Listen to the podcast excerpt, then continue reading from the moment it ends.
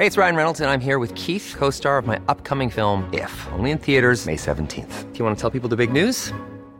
All right, I'll do. Sign up now and you'll get unlimited for $15 a month in six months of Paramount Plus Essential Plan on us. Mintmobile.com slash switch.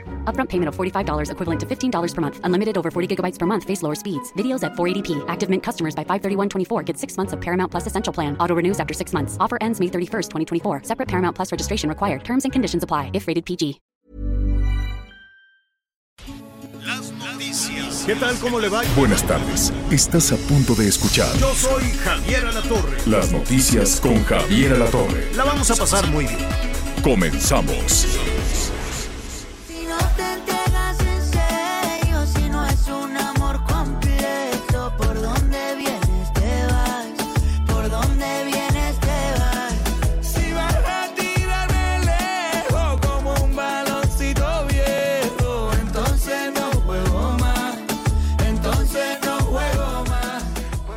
Qué gusto saludarlo para iniciar la semana esta tarde. Estamos escuchando, hace rato que no escuchábamos al Carlos Vives, ahora en esta producción junto con Camilo, que bueno, Camilo es eh, lo más popular desde luego en nuestro país. Se llama Baloncito Viejo, Baloncito Viejo. Los dos son colombianos y entonces pues tienen mucho, mucho, mucho ritmo. Oiga, qué gusto saludarlo. Yo lo invito a que se quede con nosotros en las próximas dos horas a través de la frecuencia del Heraldo Radio porque vamos a tener muchísimos temas. Atención Querétaro. Atención nuestros amigos de Querétaro. Sí, vamos a estar platicando de esta situación terrible, inaceptable, absolutamente inaceptable de la violencia en eh, los estadios, que los estadios han sido arrebatados a las familias, los estadios han sido arrebatados a las personas eh, de, de, de bien y es un espacio de deporte, no es una cantina, no es un espacio para, para dirimir cualquier bronca que usted quiera. Así es que vamos a ver, eh, vamos a platicar al ratito con el gobernador Mauricio Curi, a quien eh, me, da, me va a dar muchísimo gusto escuchar y saludar y atender a nuestros amigos allá de Querétaro. Así es que no se pierda la, la conversación con el gobernador de Querétaro en un momentito más y también vamos a estar platicando con el presidente de la Liga MX, con Miquel Arriola, para eh, saber de una vez por todas si no pueden, Miguel, Anita, si no pueden controlar el grito, el grito homofóbico, pues eh, la verdad es que es muchísima la tarea pendiente que se tiene en los estadios de, de nuestro país. Oiga, eh, va también pendientes de los precios, sí, de los precios, porque el petróleo sigue subiendo. Eh, los, eh, los, el, el, crudo de referencia, el West Texas International, está ya muy cerca de los 130 dólares, imagínense. Y el Brent del Mar del Norte, que también es un petróleo de referencia, pues ya le está rascando los 140 dólares. Esto empujó allá en los Estados Unidos el precio de, la gasolina a 4 dólares en promedio. Hay algunos lugares un poquito más caro, otros un poquito más barato. Nuestros amigos que nos sintonizan allá en los Estados Unidos que nos digan, pero está más o menos a 4 dólares por 9 centavos el, el galón. 4 dólares con 9 centavos el galón de, de, gasolina. Entonces, pues imagínese, imagínese usted lo que esto significa.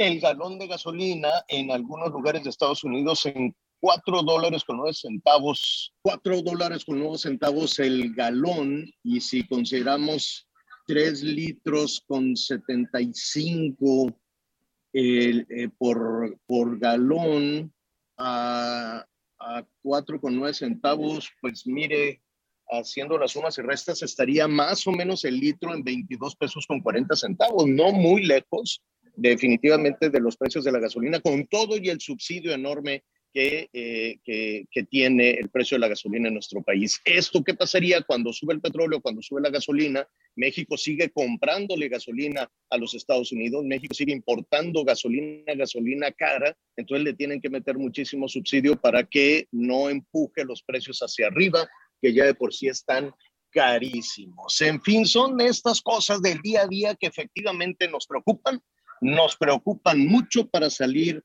para seguir adelante. Así es que eh, yo lo invito a que esté con nosotros. Me da muchísimo gusto compartir este espacio con Anita Lomelí, tan guapa como siempre para iniciar la semana, y con Miguel Aquino. ¿Cómo están? ¿Cómo les va? Gracias Javier, que no te vaya a dejar el avión, ya escuchamos por ahí que te están llamando para abordar, eres el último, por acá te vemos y buen viaje, muchas gracias. Y muy buenos días y buenas tardes en algunas partes del país, es un gusto saludarlos en las noticias con Javier Alatorre, ya mañana nos estará platicando dónde andaba y qué andaba haciendo. Por lo pronto iniciamos esta semana con mucha información, por supuesto, Querétaro nos duele, es un tema que vamos a tratar más adelante, estaremos platicando con el gobernador, con el gobernador Mauricio Curi, que pues desde el primer momento hizo su aparición en el hospital, en redes sociales, informando. Vamos a ver en qué vamos para este lunes y sobre todo algo que es muy, muy importante qué fue lo que pasó, por qué nos pasan estas cosas. La afición del fútbol mexicano es enorme, es enorme y merece un respeto entrañable. No puede ser que perdamos todos por un grupo de, pues por un grupo de, de personajes como los que vimos el, sábado en, en escena. Miguel Aquino, ¿cómo estás? Hola Anita, ¿cómo estás? Me da mucho gusto saludarte. Buenos días, buenas tardes en algunas partes, en algunas partes del país. Como siempre, tú, toda una dama. Este tipo de personajes, no, este tipo de animales, este tipo de inadaptados, estos criminales que fueron los responsables de las imágenes que causan vergüenza, indignación y por momentos terror en el estadio de Corregidora de Querétaro, en verdad son de esas cosas que no podemos permitir. A mí me llamó mucho la atención, bueno, evidentemente eh, eh, después de que se da a conocer todo esto, pues eh, la forma en la que estuvieron reaccionando muchos personajes, evidentemente no faltó quien se quiso subir al tema y politizarlo. En esta ocasión, yo sí, a mí sí me gustaría decirle a los políticos, señores, no nos confundamos y sobre todo no engañemos a la gente. El día, lo que vimos el sábado pasado en el Estadio de la Corregidora de Querétaro no tiene absolutamente nada que ver con la política ni la polarización. No, no, no. Es un grupo de criminales inadaptados que aprovecharon el momento para hacer daño.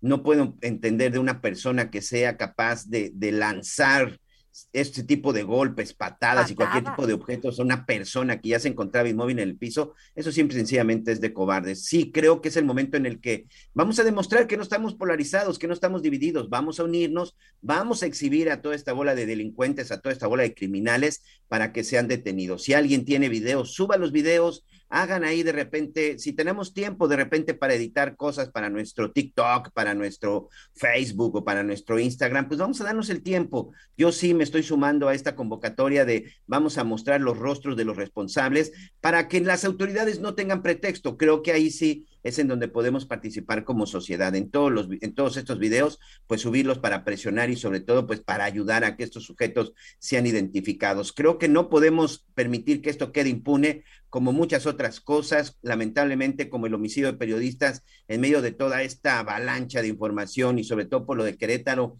pues no nos olvidemos, lamentablemente un periodista nuevamente es asesinado en nuestro país, ahora fue en el estado de Zacatecas, un estado de Zacatecas dañado, golpeado y me atrevo a decir que por desgracia bajo el mando en ciertas regiones por el narcotráfico y la prueba está de que continúa la violencia, pero no hay nadie que la pueda que la pueda contener. Y también pues vamos a estar platicando de un escándalo más del doctor Alejandro Gertz Manero por Oye, ahí unos pero audios que le filtraron y bueno, pues ya habló de esto el presidente Anita. Sin, el, el presidente hoy habló de todo, déjame decirte. Yo, yo Sí. quería meterme en la regadera así, tantito la prendía y luego me regresaba y luego otra vez metía un piecito y luego decía, no, ya no voy a desperdiciar agua porque, porque sí tocó todos los temas. Eh, tienes razón en cuanto al tema de no politizar esta tragedia en el fútbol mexicano, lo que vimos en Querétaro, pero sí también me parece que debemos de ser muy responsables. Se manejaron cifras de ida y de regreso. Son personas atrás de cada cifra, atrás, de cada persona en el hospital está la familia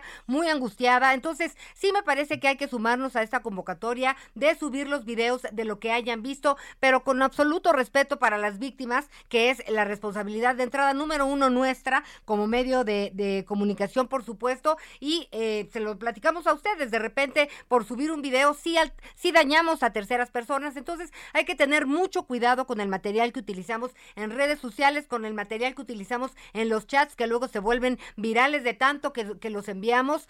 Es importante checar las fuentes y la información, pero sí, esto no puede quedarse impune. Ya el gobernador está, los dos gobernadores, tanto el gobernador de Querétaro, eh, Curi, como también eh, el de el de Guadalajara, no el de Jalisco. Del estado de Jalisco. Así es, el gobernador de, de Jalisco. Entonces, eh, hay que aterrizar qué fue lo que pasó, por qué pasó. La afición se merece un respeto. Me- me- me- no sabes cómo me dolía el corazón de ver a los niños con sus papás agarrados, de, aferrados de sus brazos para poder eh, salir del estadio. eh, de, un- de alguna- unos salían como en estampida, mientras otros en estampida se metían a la cancha. Qué horrible, pero bueno, bendito Dios, eh, estaremos hablando de cómo siguen las víctimas ya con el gobernador, estaremos hablando también de qué va a pasar con los responsables y también estaremos con el responsable de la federación, con Miquel Arreola, para que nos diga eh, qué procede, porque sí debe de haber responsables, esto no puede repetirse, no puede ser Miguel Aquino que uno no puede dormir cuando los niños salen a un ent, cuando los jóvenes van a un antro. Ahora tampoco vamos a poder dormir cuando vayan al estadio de fútbol o de qué se trata. Así que vamos a preguntar todos los porqués. Gracias por toda su comunicación. Estamos muy pendientes de sus comentarios, Miguel Aquino, y también muy pendientes de lo que va a pasar mañana. Hablábamos de nuestro compañero, el, el séptimo periodista eh, asesinado en lo que va de este año en nuestro país. Hoy en la mañana eh, también hablaban sobre Margarito, este periodista también fallecido en, en Tijuana eh, en febrero, si no me equivoco, una semana antes de, de que asesinaran a Lourdes Maldonado, otra periodista, y pues ahí explicaron eh, cómo fue lo que pasó, pero lo que tiene que suceder es que ya no, ya no contemos más esas historias de terror, Miguel Aquino. Eh, ¿Qué pasó con este compañero? Sí, mira, eh, ya en unos momentos más también estaremos enlazándonos con nuestros compañeros en el estado de Zacatecas. Lamentablemente, Juan Carlos Muñiz Hernández, este periodista eh, en el estado de Zacatecas, fue atacado a balazos, a balazos el fin de semana, cuando él, bueno, pues se encontraba en la, en la zona en donde él vive. Esto fue cerca de la ciudad, de la ciudad de Fresnillo. Él se encargaba, pues evidentemente, de las, de las notas eh, policíacas aparentemente eh, pues realizaba por ahí algunos reportajes, algunas investigaciones, colaboraba con algunos periódicos locales y también colaboraba eh, en, un, en un portal.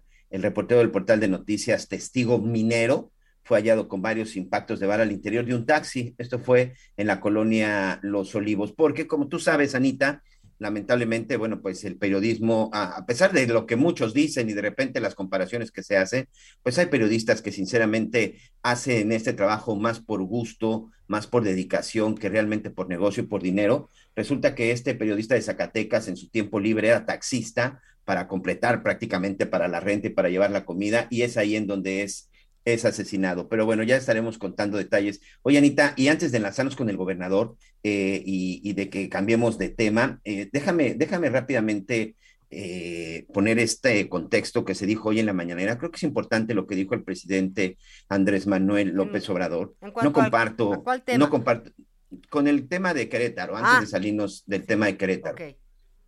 No comparto la idea de que sigamos echando culpas, insisto, yo creo que no es el momento de politizar este asunto, yo creo que es el momento de unirnos para, uno, para que no quede impune, para que las víctimas eh, pues sean apoyadas y que los responsables tengan su castigo. Yo sí creo que esto no se debe de politizar, pero aquí lo más importante, yo me declaro aficionado, un aficionado de, de corazón del fútbol, ni tampoco de, vamos a manchar la imagen del deporte. Ayer yo leía algunos algunos twitters de algunos, este, pues ya sabes, ¿no? Los opinólogos Sí, que sí, los saben y, expertos de cada cosa. Ajá. y conocen el tema, bueno, pues a veces ni de cada cosa, ¿eh? Uno mismo habla de todos los temas. El hecho es de que de repente eso de que debería determinarse el fútbol, no, yo creo que no. No es, no es una situación de ese tamaño. Yo creo que no es, un, no es el hecho de dañar todo lo que es el fútbol. El fútbol ha unido familias por décadas en nuestro país y tampoco se trata de eso. Simple y sencillamente que hay que tomar medidas, sí hay que tomarlas. Vamos a lo que dijo el presidente Andrés Manuel López Obrador en torno a lo que sucedió en el Estadio Corregidora de Querétaro en un enfrentamiento entre las barras del Atlas y del Querétaro. En el caso lamentable de Querétaro, nosotros no vamos a responsabilizar al gobernador, él está haciendo su trabajo, además está informando bien, debe de llamarnos la atención lo que se maneja en redes eh, sociales, sin afanes de censura, nada más que se repite mucho el 17. En San José de Gracias, 17 fusilados según las redes y el inicio de toda la información en redes. Y en el caso de Querétaro 17. Entonces, ver las cosas con mucha objetividad, no hacer apología a la violencia y no estar pensando que si hay violencia se van a beneficiar nuestros adversarios, apostar a la violencia, no.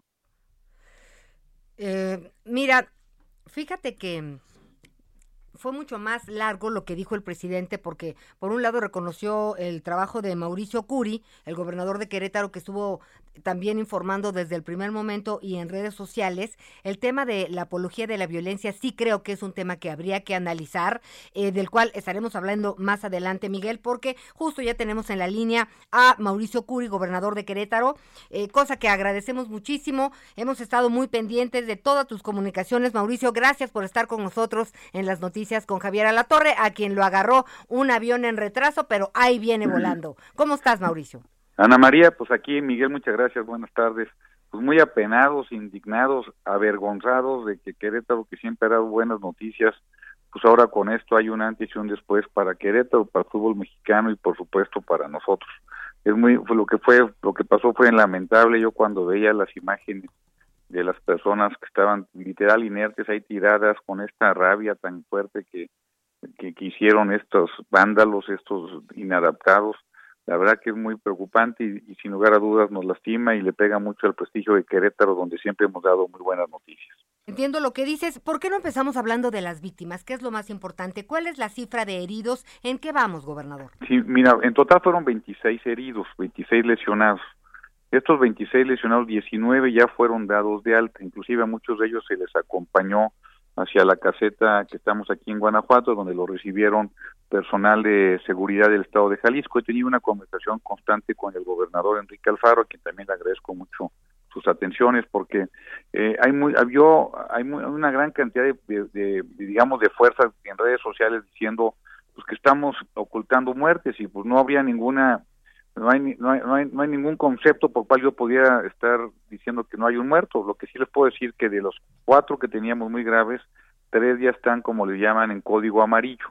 Es decir, ya no está en peligro su vida. Uno sí está en peligro su vida. ¿Tú te acuerdas del cuate que estaba con el con el eh, con el tatuaje del Atlas en el pecho, que sí. ya es que terrible. Esa sí, es la persona sí, que tenemos más delicada, que uh -huh. está más grave. Que lo patearon y lo reventaron por todos lados.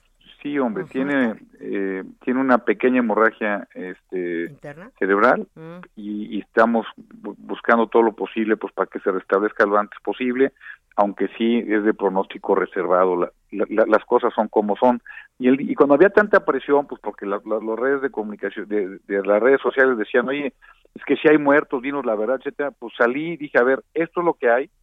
Si alguien tiene alguna persona desaparecida o un muerto, pues que nos digan quién es y de un número telefónico para que en ese número telefónico nos digan pues qué es lo que puede suceder, que nos digan cuál. La verdad es que el corte de llamadas hasta hace rato hemos recibido 20 llamadas eh, en, en, este teléfono, 15 fueron de periodistas, una fue reportando presuntos agresores, otra reportó un desaparecido y colgó, o sea, no es nada serio, y dos personas ofreciendo evidencia de agresores, lo cual se lo agradecemos y ya está siendo atendida por parte de la Fiscalía.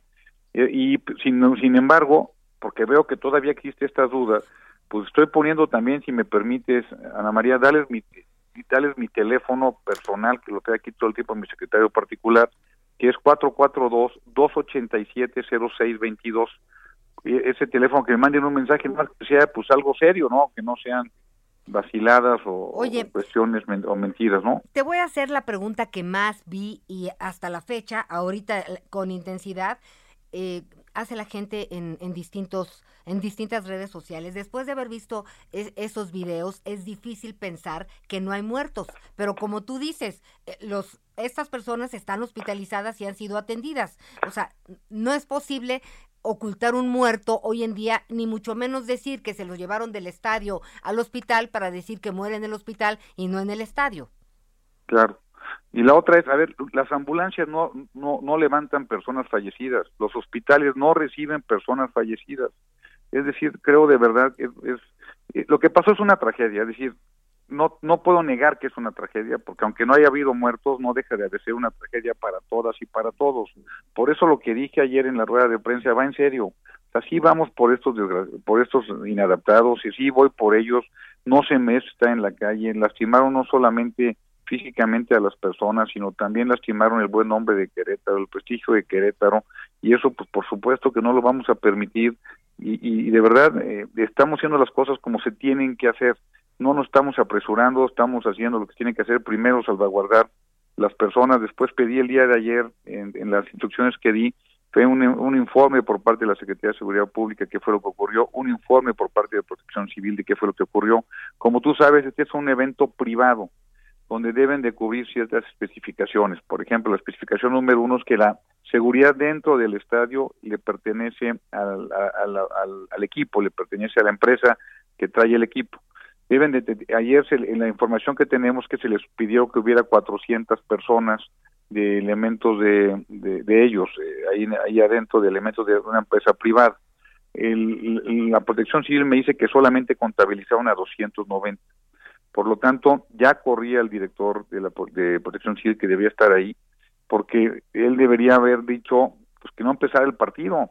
Por otra parte, lo de lo de seguridad pública, ya suspendimos a tres personas, a un director de la policía estatal, suspendimos al policía, a veces ese policía que está, que a mí me da mucho coraje, cómo está hablando por teléfono en lo que está haciendo todo el relajo. Uh -huh. Este, sí. eh, la verdad es que ya lo suspendimos, porque aunque le estaba hablando a los superiores, diciéndoles cómo estaba, pues debería estar más atento y más empático y, y, y, y, por supuesto deteniendo a estos cuates. Eh, la policía estatal y municipal estaba en la parte del acuerdo que deben estar afuera del estadio y pasaron de ser, digamos, contener, de contener a, a, las porras a proteger a las familias que estaban saliendo. Lo que sucedió, sin lugar a dudas, y yo coincido, cuando yo veía la, las imágenes, veía que decían que había 17 muertos, pues yo lo creía porque veían las imágenes. Claro. Por eso, por eso llegué luego, luego a, a, al Hospital General para ver qué es lo que estaba sucediendo y la realidad es esta, que de los 26 lesionados, pues gracias a Dios no se murieron, no se han muerto. Tenemos solamente uno en estado crítico, los demás ya están fuera de peligro, 19 ya fueron dados de alta, uno, uno, un queretano que sí fue muy triste porque estaba en el Seguro Social, lo pasaron a, al siglo XXI porque desgraciadamente al parecer la información que tenemos que perdió un ojo eh, perdió un, ojo. y eso pues sin lugar a dudas es, es, terrible para él aunque su vida no está en peligro. Señor gobernador eh, me da mucho mucho gusto saludarlo eh, Miguel Aquino de este lado. Quiero, quiero hacer una pregunta y quiero, quiero ser directo, sobre todo por las versiones, y ayer incluso yo tuve la oportunidad de platicar con algunos eh, elementos. Primero que nada, ¿Es suficiente esta suspensión contra estos funcionarios, tanto de la Policía de Protección Civil, o se espera que evidentemente se inicie, se inicie un proceso legal en contra de ellos, pues por negligencia, simplemente por no, por no realizar su trabajo y que en determinado momento pudieran verse en alguna responsabilidad legal. Esa, por otro lado, sé que esto ya es una cuestión de la procura, de la fiscalía que se está investigando, pero hay una versión acerca de integrantes de un grupo de huachicoleo en Querétaro y que realmente todo inició por un conflicto con algunos integrantes de la barra 51 del Atlas que podrían estar relacionados con la organización del cártel de, de Jalisco y que finalmente coincidieron en el estadio. ¿Qué me puede decir al respecto? A ver, mira, voy a empezar por la segunda. Desde el 2007 hubo enfrentamientos fuertes allá en Jalisco entre las dos barras, entre la barra de Querétaro y la barra de, de, allá de, de, del Atlas.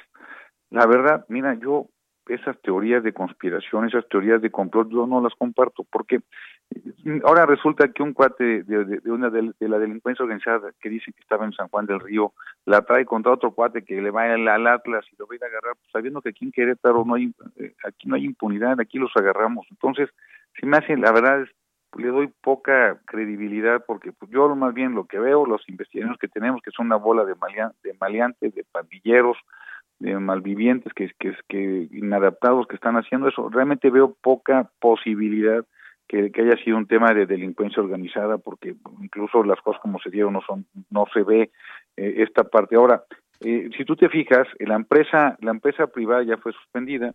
Uno de las de las personas de la empresa privada le abre la puerta a la barra. Si no aguantó la presión de, de la barra de, de los locales le abre la puerta para que se metan y que empiece la golpiza, porque desde antes estaban, digamos, picudeando entre una, entre una barra y la otra. Pero estaba, pero estaba, digamos, separados.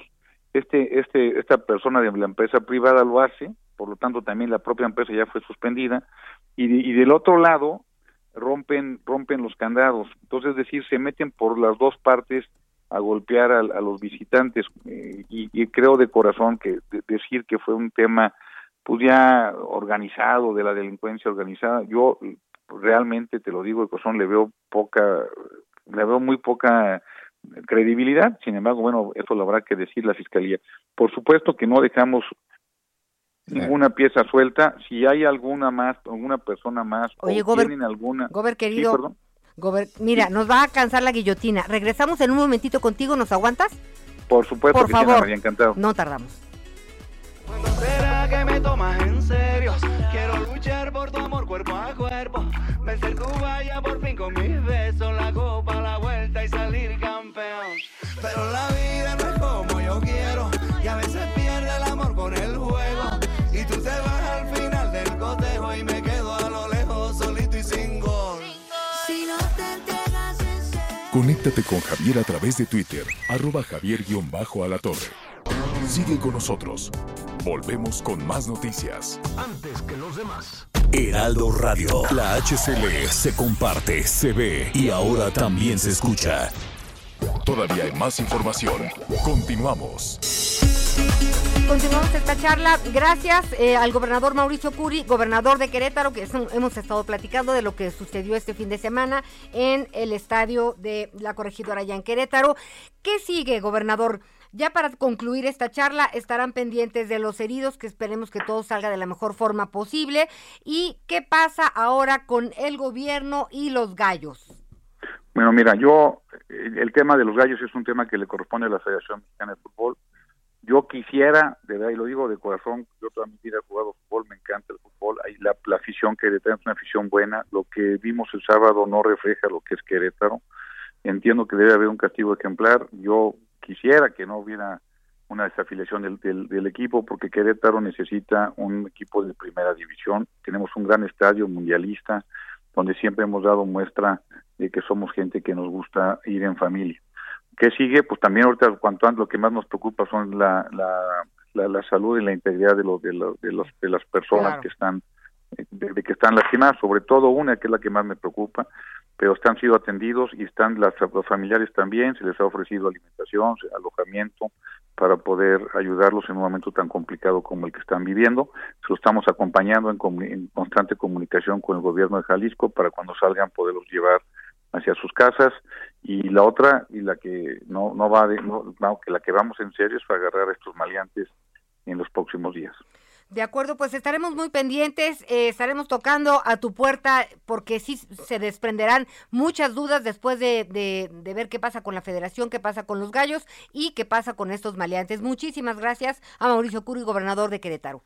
A ti Ana María, de verdad es un honor que, que tú me entrevistes Es y un un saludo a todo a todo tu auditorio. Muchísimas gracias. Gracias, buenas tardes.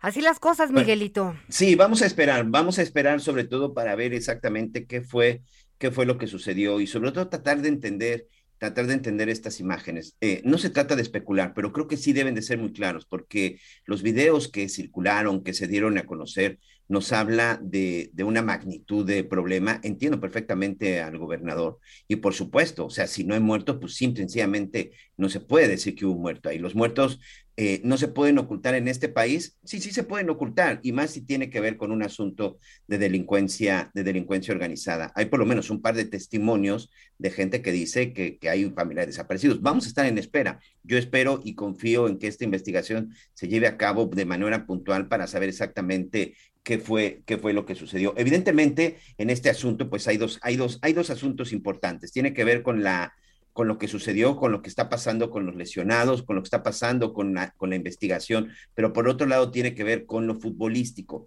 A mí me da mucho gusto saludar a Miquel Arriola, hemos platicado con él en algunas otras ocasiones cuando estaba más en asuntos, en asuntos políticos y sobre todo en la Ciudad de México. Hoy es el presidente ejecutivo de la Liga MX, de la Liga de Fútbol. Y Miquel, te agradezco mucho eh, este tiempo en las noticias con, con Javier Alatorre. Una situación, este, Miquel, que te tocó, que te toca enfrentar y una situación, pues nunca antes vista en el fútbol mexicano. Primero que nada, me gustaría escuchar tu opinión sobre lo que sucedió en el Estadio Corregidora de Querétaro entre la barra del Querétaro y el Atlas. Ana María, Miguel, mucho gusto saludarlos, muchas gracias por este espacio. Y bueno, pues eh, la, la, la actividad eh, y el rol de la Liga MX empieza eh, desde el día anterior al partido. Y me gusta hacer este relato para que vayamos dimensionando los pasos. Los partidos se organizan con cargo un protocolo de estadio seguro. Y el día anterior al partido se hace una valoración de los riesgos. Se determina junto con seguridad pública, municipal y estatal cuál es el riesgo del partido, cuál es el aforo programado y de ahí se determina cuántos elementos de seguridad pública y privada se van a utilizar para controlar el partido y para garantizar la seguridad. ¿Qué pasó ese viernes? Lo que pasó es que se determinó que es un partido de, alto riesgo por el eh, antecedente de, las, de los dos grupos de animación, tanto de Querétaro como de Atlas. Es un clásico regional eh, y se determinó también un aforo de 15 mil personas, más o menos, 14 mil 400. En ese sentido, se tiene una fórmula para determinar cuántos elementos de seguridad se necesitan y se determinó que era un número de 600, un poquito más 600, 608. Lo que verifica la liga el día del partido es que existan esos elementos de seguridad. El comisario está eh, en su reporte relatando que existían. Y lo que pasó después del segundo, del minuto 60, es una bronca que se divide en tres partes del estadio y ahí empezamos a ver que en ninguna de las tres hay presencia de los elementos de la seguridad privada. Eh, como, en vez de decrecer las broncas crecen, eh, lo que hacen algunos miembros de la barra del, del equipo local de Querétaro es armar dos grupos, que estos son los grupos de choque fuertes, que se van en contra de los aficionados del Atlas, pero ya con un nivel de violencia distinto, con un nivel de violencia que nunca habíamos visto en el fútbol, con rasgos de, desnudar a las personas y golpearlas en el suelo. Eh, y otra vez, en todo este relato, no vemos a los elementos de la seguridad privada. Entonces, ¿qué estamos haciendo? Tenemos una investigación abierta respecto del estadio y respecto del club para ver qué pasó con este prestador de servicios, eh, para ver dónde están esas fallas y para tomar las medidas correctivas y los castigos pues, del tamaño de la falta, no, no, por, no por una omisión de una empresa contratada por un club. No podemos poner en riesgo la seguridad de la gente, pero tampoco la continuidad y la integridad de un torneo, de una liga. Estamos en eso. Eh, hoy comparece en la tarde el, equipo ante la Comisión Disciplinaria, que es un órgano eh, judicial de la propia Federación Mexicana de Fútbol. Y también mañana vamos a tener una reunión extraordinaria de los dueños para determinar cuáles son las medidas en contra de estos grupos que se hacen llamar grupos de animación, es lo menos que son, y que están violentando el fútbol.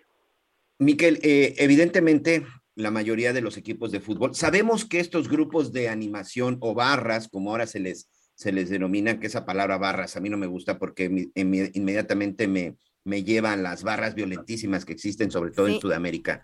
Estos grupos de animación, la mayoría de las veces son, no quiero llamar protegidos, pero son eh, conocidos por los clubes.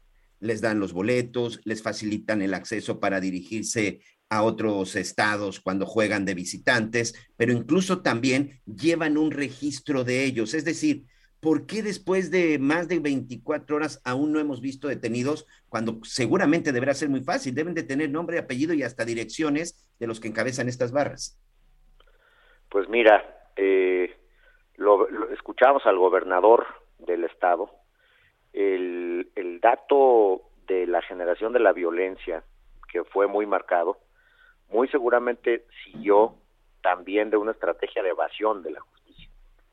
Eh, distinto de tener los, los datos de esta gente.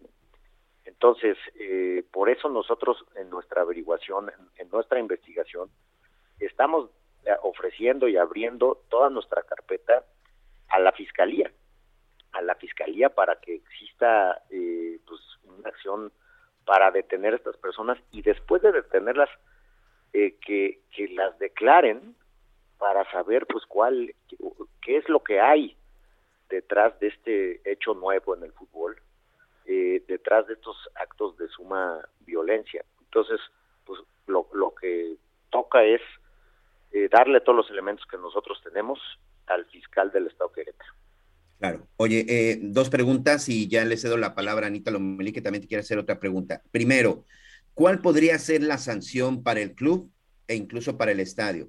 Muchos han incluso dicho y comentado que se podría desafiliar al Club Querétaro de la Liga Mexicana de Fútbol. Y la otra, te preocupa la imagen mundial, sobre todo que México está para organizador del mundial en el 2026? ¿Te preocupa lo que en determinado momento pudiera determinar la FIFA? Mira, vetos eh, al estadio y sanciones desde luego a la directiva. Todavía no nos anticipemos, dejemos a la comisión disciplinaria con un rasero muy alto de gravedad. Desde luego que nos preocupa el entorno internacional, al presidente de la Federación Mexicana, John de Luisa, un servidor. Mañana vamos a encabezar los dos esta reunión. ¿Y de qué depende de el, el escenario internacional? De que la FIFA y la CONCACAF vean que México es capaz de resolver sus propios problemas, tanto en su liga como en su entorno de fútbol profesional.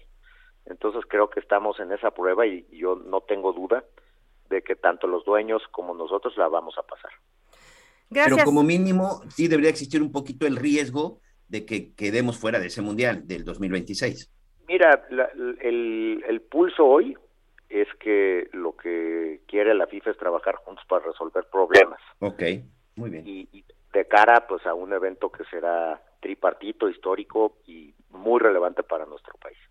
Y que nos merecemos, además. Además, siempre es un gusto saludarte, Miquel. Igualmente, ¿Qué vamos a hacer, independientemente de que se deslinden las responsabilidades, para que estas escenas no se repitan? Somos un pueblo, un, digo, muy pambolero, nos encanta el fútbol y lo decíamos al principio, no es posible que no podamos dormir en la noche porque los jóvenes están en los antros y a ver cómo regresan y a qué horas regresan y que regresen y ahora tampoco porque van a ir a un estadio de fútbol algo tiene que, que pasar para que realmente sí entendamos un mensaje, pues, de que es un partido, es alegría familiar y diversión.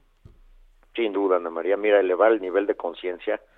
Eh, este tema de la relación, lo que platicábamos al principio, de la relación de, de, de alguna manera de dependencia que crearon los grupos de animación con los clubes. Los clubes mucho en el afán también de controlar no necesariamente ha sido el mejor modelo. Yo creo que lo que tenemos que hacer es romper esas eh, líneas que son grises e irnos a un esquema donde tengamos absoluto control de quién entra a un estadio, donde podamos también eh, sancionar al que se porta mal con una prohibición de comprar boletos y también eh, con mayor efectividad en la inteligencia previa para poder tomar decisiones en tiempo real respecto a la, realización del partido. Todas estas cosas, si las sumas, Ana María, lo que van a generar es un incremento en la seguridad y, y en el regreso de las personas. Veíamos nuestra caída en, en pandemia, nos fuimos a cero en, en el 2020 aficionados en, el, en los estadios. La actual, la, la jornada 8 de este torneo ya estábamos en 19 mil personas promedio por partido, ya un dato cercano al pre-COVID. Entonces la gente estaba regresando, estaba regresando bien y con confianza, y ahora lo que tenemos que hacer es eh, que eso no deje de fluir, resolver nuestro problema interno y externo y seguir eh, nuestra línea. Miquel, primero que nada, pues te quiero agradecer este tiempo para platicar en las noticias con Javier La Torre. Si nos lo permite, estaremos muy pendientes. Ya lo decía yo, a mí me parece un poco excesivo aquellos que decían que se suspendiera la Liga de Fútbol, sobre todo considerando que México es un país pambolero, es un, es un país que nos hemos caracterizado por ser aficionados fieles al fútbol y sobre todo que ha unido familias. Y precisamente para esos aficionados, independientemente de las medidas que seguramente irá tomando cada uno de los clubes, ¿Qué se espera? ¿Qué va a pasar con la liga? ¿Qué va a pasar con los siguientes partidos? ¿Y qué va a pasar con el siguiente fin de semana y con los partidos de la selección? De hoy al miércoles, jueves, resolver las sanciones y resolver las nuevas medidas eh, de orden en los estadios y retomar nuestra actividad normal, reprogramar los partidos que se suspendieron del pasado domingo, del día de ayer, eh, ponerlos muy seguramente en las siguientes fechas FIFA sin afectar a los equipos y volver a la carga eh, con temas positivos, con temas proactivos eh, para recuperar la confianza del aficionado y el prestigio internacional. Pero creo que tenemos que continuar y hacerlo eh, y hacer un regreso en las mejores condiciones posibles. Pero este regreso será anunciado hasta el próximo miércoles o jueves para saber si se regresa el fin de semana. Yo te diría que regresamos el fin de semana. Perfecto. Tenemos que resolver nuestros temas internos, pero los vamos a, a resolver y regresaremos el fin de semana. Bueno. Muy bien. Muchas gracias, Miquel Arriola. Saludos. Responsable y presidente de la Liga MX. Gracias y mucha suerte. Gracias y gracias a ustedes. Bueno, pues, ay, Miguel Aquino, entre la riña de, de, estas porras, de estos aficionados, de estas llamadas barras del Querétaro y el Atlas en el Estadio Corregidora, había cientos de personas familias, familias enteras, entre mujeres y niños, pues buscando huir del estadio para no ser alcanzados por la violencia. Y queremos escuchar pues realmente todas las perspectivas, todos los puntos de vista y para conocer cómo se vivieron estos momentos en el estadio. Nos da mucho gusto saludar a Toño, un aficionado de Querétaro que estaba ahí en el partido con cuatro niñitos, sus hijos y sobrinos. Gracias por platicar con nosotros, Toño. Buenas tardes. Hola, buenas tardes con el gusto de saludarlos y la oportunidad de expresar, expresar mi, sentimiento sobre lo ocurrido. Eh, yo, aficionado a gallo de muchos años, aficionado de verdad de, de, todo, de toda la vida. Mm, desgraciadamente me tocó con mis hijos, con mis sobrinos, y no sabíamos qué hacer. Eh, mm, muy mal la gente que le correspondía hacer lo de protección civil, muy mal la gente que le correspondía lo de la seguridad y muy mal las dos barras. Las dos barras, la verdad, yo pienso que deberían de desaparecer. No es posible que si ellos les gusta el fútbol, vayan a pelearse. No es posible que pongan en riesgo su vida y la vida de la gente que sí nos gusta el fútbol. No es posible que nosotros que asistimos, que vamos a ver, ellos nos echen a perder un buen momento familiar en el cual cada 15 días estamos esperando verlo. Oye, ¿y qué, qué, le decías a los niños, Toño? O sea, ¿de qué edad eran los niños? Porque ya yo veía unos que cargaban con todo y su chamarrita, otros, los niños, pues iban agarrados, de, trepados en los brazos de las papás, de las mamás. ¿Qué te decían? ¿Qué les, ¿Cómo explicarle a los niños esta violencia? Mira, eh, nosotros, afortunadamente y gracias a Dios, tuvimos la oportunidad de obtener unas localidades pues muy muy este muy especiales con otro tipo de protocolo de seguridad. Eh, los niños el mayor pues es son adolescentes 16 15 14 y haz de cuenta que pues sí empezó y me se querían ir y yo dije por favor tranquilícense no pasa nada. Vamos a estar tranquilos y vamos a esperar a que esto baje. Pero no se podía bajar.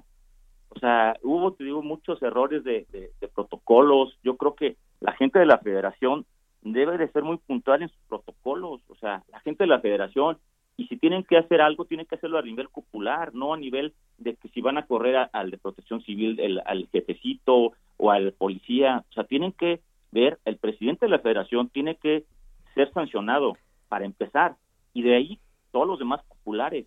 O sea, no es posible lo que te estoy comentando, que tú vayas con tu familia y te, y te destrozan una tarde y te traume para toda la vida. Mis hijos no quieren ver fútbol. O sea, imagínate. No, sí mi niña jugaba bien fútbol y mi niño juega fútbol. O sea, triste para todos. Claro, oye Miguel, y también el tema del alcohol, ¿no, Toño? Salvo tu mejor opinión, también me parece que hay que hacer algo en relación al tema del alcohol, Miguel. Pues mira, eh, Toño, primero que nada te, te, te, mando un abrazo. Qué bueno que estás bien, tú, tus hijos, tus sobrinos. Muchas gracias. Eh, que es una lástima. Yo también soy este, apasionado del fútbol y, y, es muy doloroso lo que, lo que ahí se vio. Se supone que ya hay un control de, de venta, pero independientemente, yo ni siquiera quiero pensar que eso tendría absolutamente algo que ver, simplemente inadaptados criminales, porque la verdad es que no hay otro sí. calificativo que aprovecharon la situación. Oye, te quiero preguntar algo. Cuando tú ingresaste al estadio, ¿cuáles fueron los protocolos que tú viste? Mira, sí, sí se veía un ambiente diferente, sí se sentía un poco muy relajado, este, como que no podían creer que otra vez mucha gente estuviera en el estadio. Eh, cuando yo ingreso al, al, estadio, sí me revisan a mí, pero no revisan a mis hijos y a mis sobrinos okay. tampoco los revisan, los dejan pasar. Entonces me llamó la atención y cuando ingreso a la cancha, que la, yo estaba justo atrás de la porra del Querétaro, justo atrás eh, me llama mucho la atención que, las bengalas, la, el vaso de cerveza, eran este, recogidos por bomberos, no por policías, ni, ni la gente de seguridad hacía nada. O sea, no había policías. O sea, es un tema también muy complicado que no había policías. Y desgraciadamente, el, realmente el problema inició en la, cabecera sur. Y ahí empezó la gente del Atlas a golpear a una familia de, de Querétaro. Pero no dimensionaron que hoy las barras y la gente es más unida. Antes no era así, o sea, iban, iban, jugaban, veían un pleito y se iban. Ahora no. Ahora ese sentimiento de odio, ese sentimiento de, de pues de frustración, de cosas así, hace que se unan malamente para continuar con el desorden. Y eso, la verdad, claro. ahí se salió todo de, todo de contexto, todo estuvo mal. Ahí fue donde se reventó todo.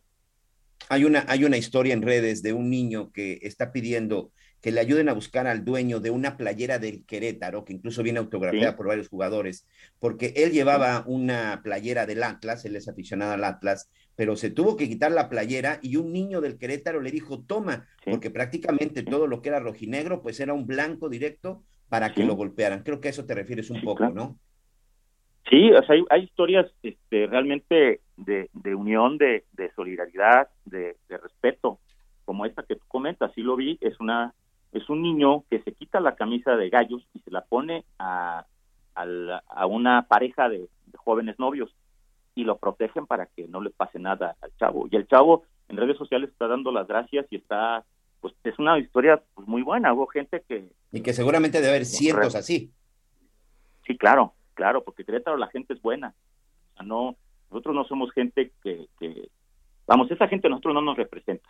100%. es tristísimo Muy bien. y difícil. Oye, ya, de mi parte, una última pregunta como aficionado. Dime. Sé que en este momento, si te pregunto si vas a regresar al estadio, sé cuál va a ser la respuesta. Mejor te pregunto, ¿qué pedirías a las autoridades? ¿Qué le pedirías al Club Querétaro para poder regresar tú con la confianza a disfrutar un partido de tus gallos en compañía de tus hijos? Sí, es, es muy sencillo, Miguel. Que hagan su trabajo. Es muy sencillo. Que sus protocolos los cumplan yo por ahora, sí te soy sincero, veo difícil regresar al, estadio, y más con las amenazas que hay de desafiliación, de suspensión. Yo creo que las barras deben desaparecer. Yo creo que el secretario que le corresponde de la Seguridad Pública de Querétaro debe de trabajar. Yo creo que el, el, el presidente de la federación debe de trabajar. Y yo creo que la directiva debe trabajar al doble. No se pueden relajar en un, en un tema de seguridad, en un tema del espectáculo porque dicen, pues, seguramente no pasa nada, pero ahora pasó. Oye, Toño, ¿qué edad tienen tus niños? Te digo, mira, mi niña tiene 16 años. ¿Ella fue? El, el, sí, claro, estaban Ay, conmigo. Dios mío. Ajá, o sea, y el niño tiene 14 años. Uh -huh. Mi sobrina tiene 15 años y mi otro sobrino tiene 16 años y meses. Es más grande que mi hija. Y yo venía solo con los cuatro. Entonces imagínate, no, no. imagínate cuando llegué a la casa que ya estábamos tranquilos, yo quería llorar. Claro. Estábamos claro. en situación de riesgo absoluta. No, y gracias creo. a Dios estábamos en un lugar privilegiado. ¿eh?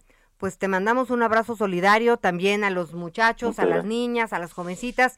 Y mira, eh, es muy importante el ejemplo en este momento que que den eh, la federación, los directivos de los fútboles, porque pues esto es cultura para los que vienen abajo, ¿no? Para tus hijos que les gusta el fútbol y para muchos jóvenes que estarán pendientes de esta situación. Sí, voy contigo en el tema de las porras, de las barras, algo tiene que hacerse definitivamente, porque si es para para alegrarnos y, y, ser solidarios, pues nos pintamos solos. Pero para estos actos de violencia no hay cabida de ninguna manera. Y sí creo que Querétaro es un estado de gente emprendedora, trabajadora y de muchas otras cosas más que ponen en alto en nombre de nuestro país. Así que esto pues tendrá que esclarecerse, Miguel. Así ¿Se acuerda que aquí nació México? Lo recuerdo. Un abrazo, Toño. Muchas gracias. Gracias, Toño. Que estén bien. Sí, pues pero yo sí sigo insistiendo, no hay que satanizar el fútbol.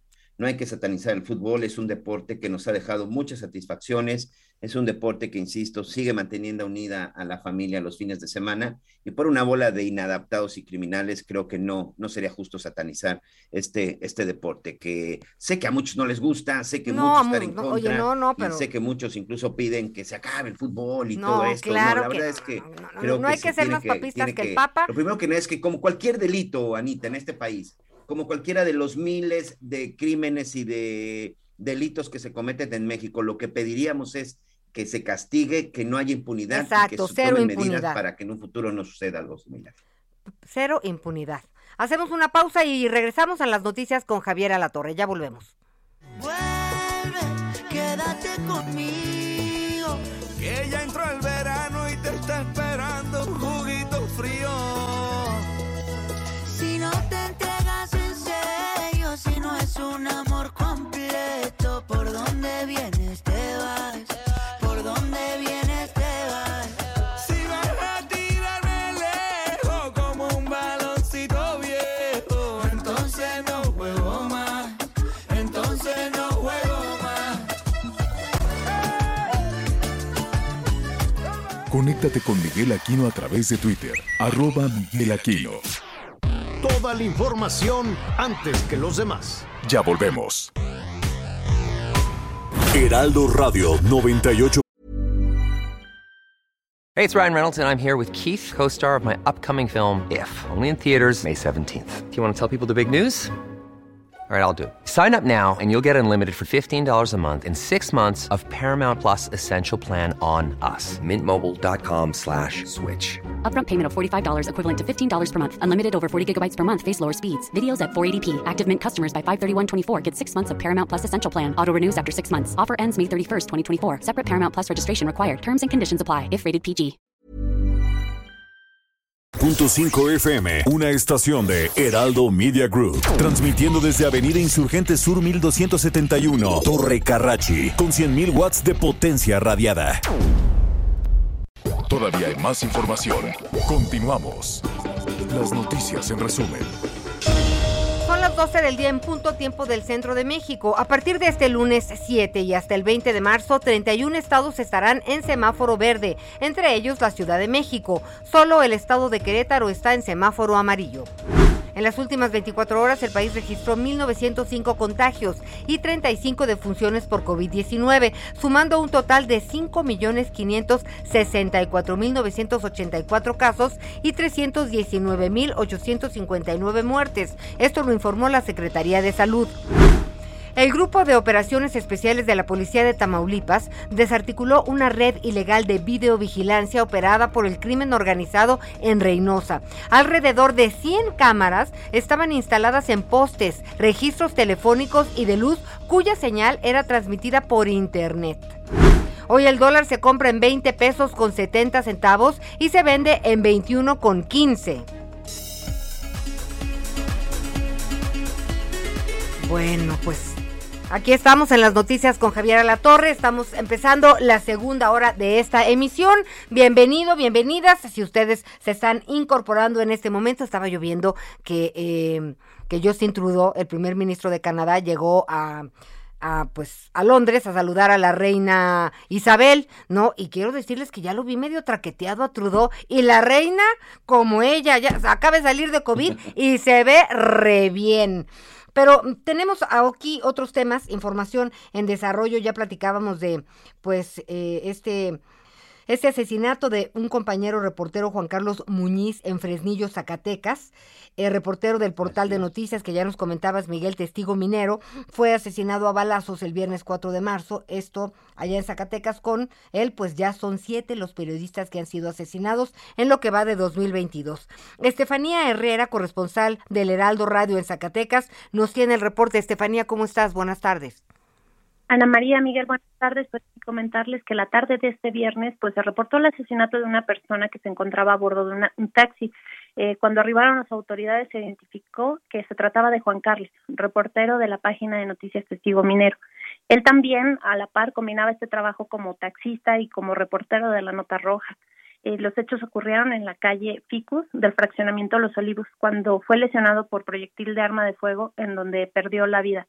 Eh, comentarles también que este cuando llegaron las autoridades, pues bueno, eh, como les comentaba, detectaron que ya no tenía signos vitales. Por su parte, la Fiscalía General de Justicia informó que se inició una carpeta de investigación con perspectiva diferenciada que dicta el protocolo homologado de investigación de delitos cometidos contra la libertad de expresión indicó que se estaría estableciendo ya comunicación directa con el mecanismo de protección de personas defensoras de derechos humanos y periodistas de la Secretaría de Gobernación.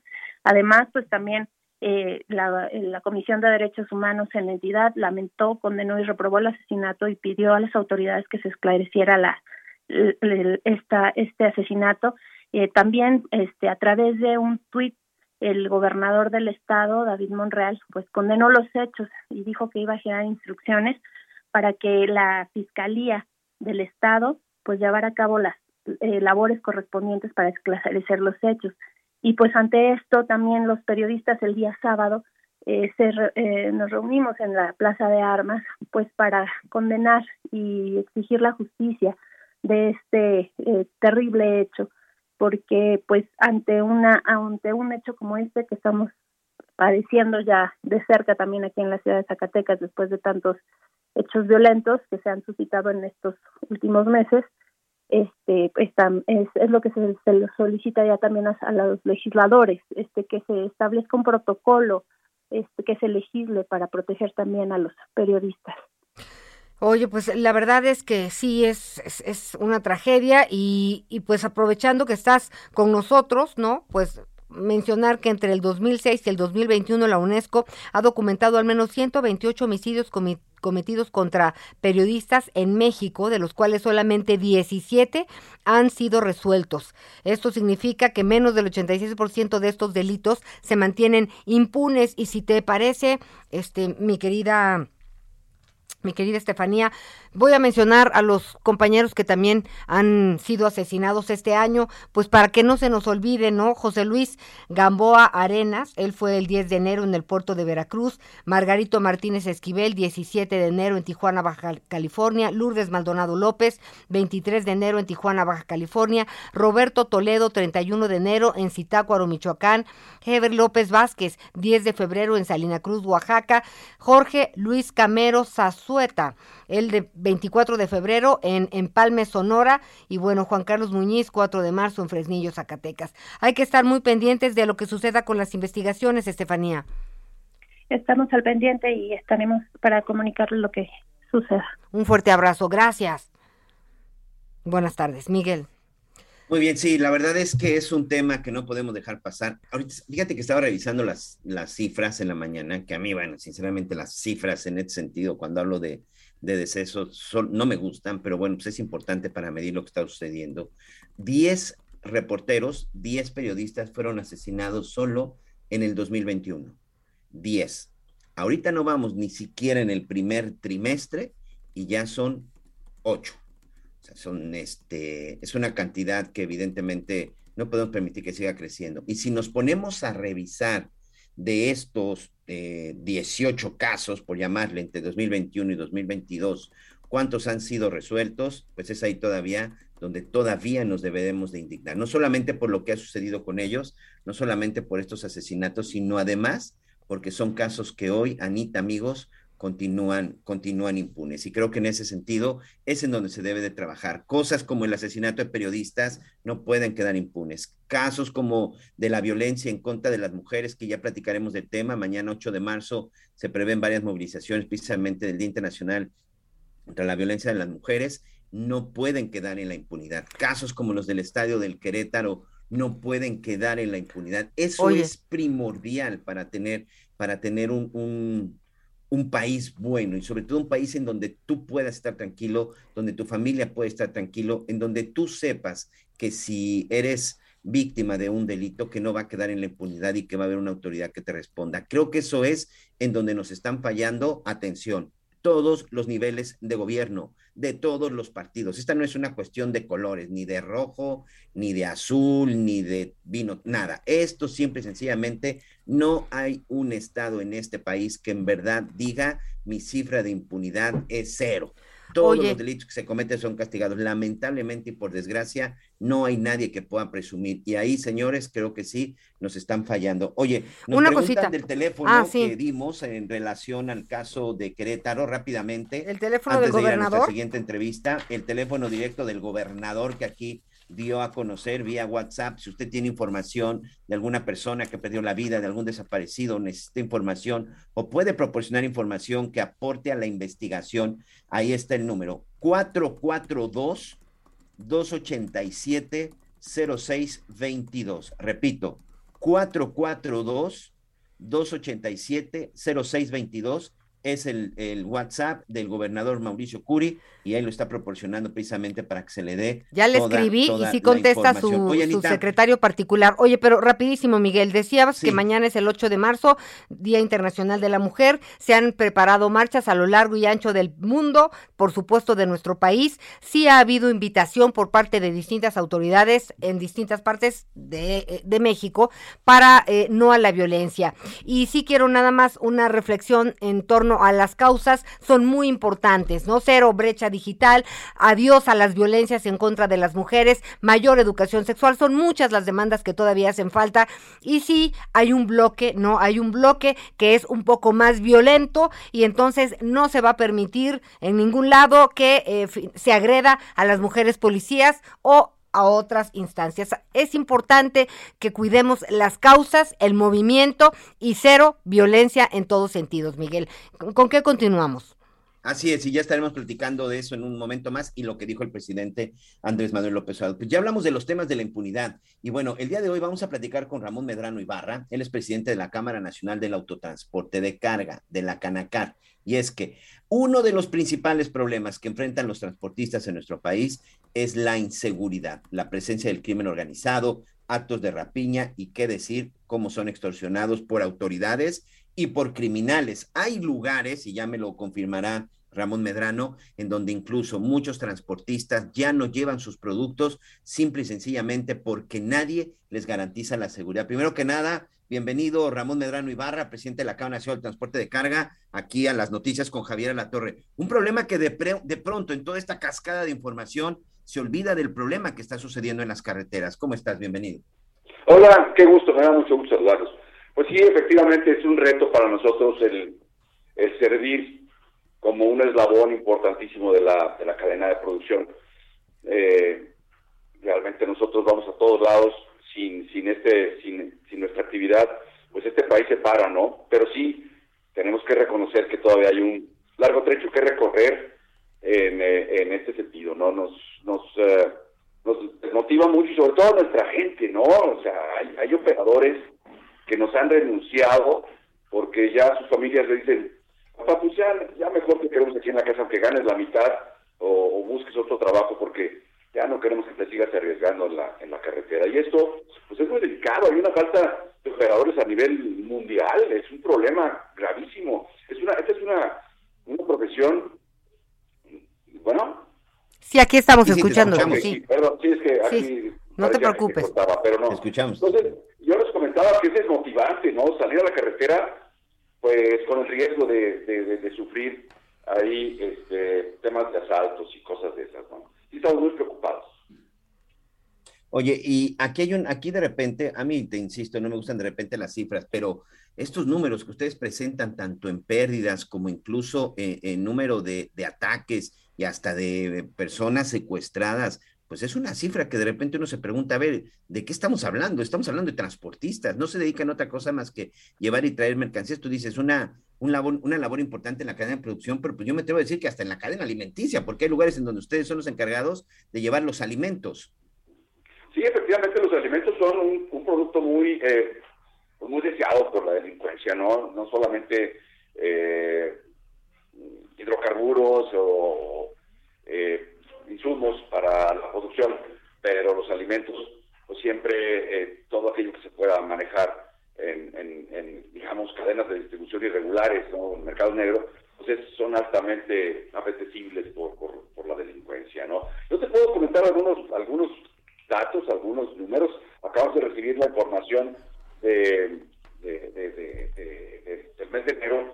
Tuvimos 687 robos en el, en el foro común y, y aquí eh, vemos que disminuyó eh, un 1.9%, que bueno, eh, hablando del foro del, del- del foro del foro común, ¿no?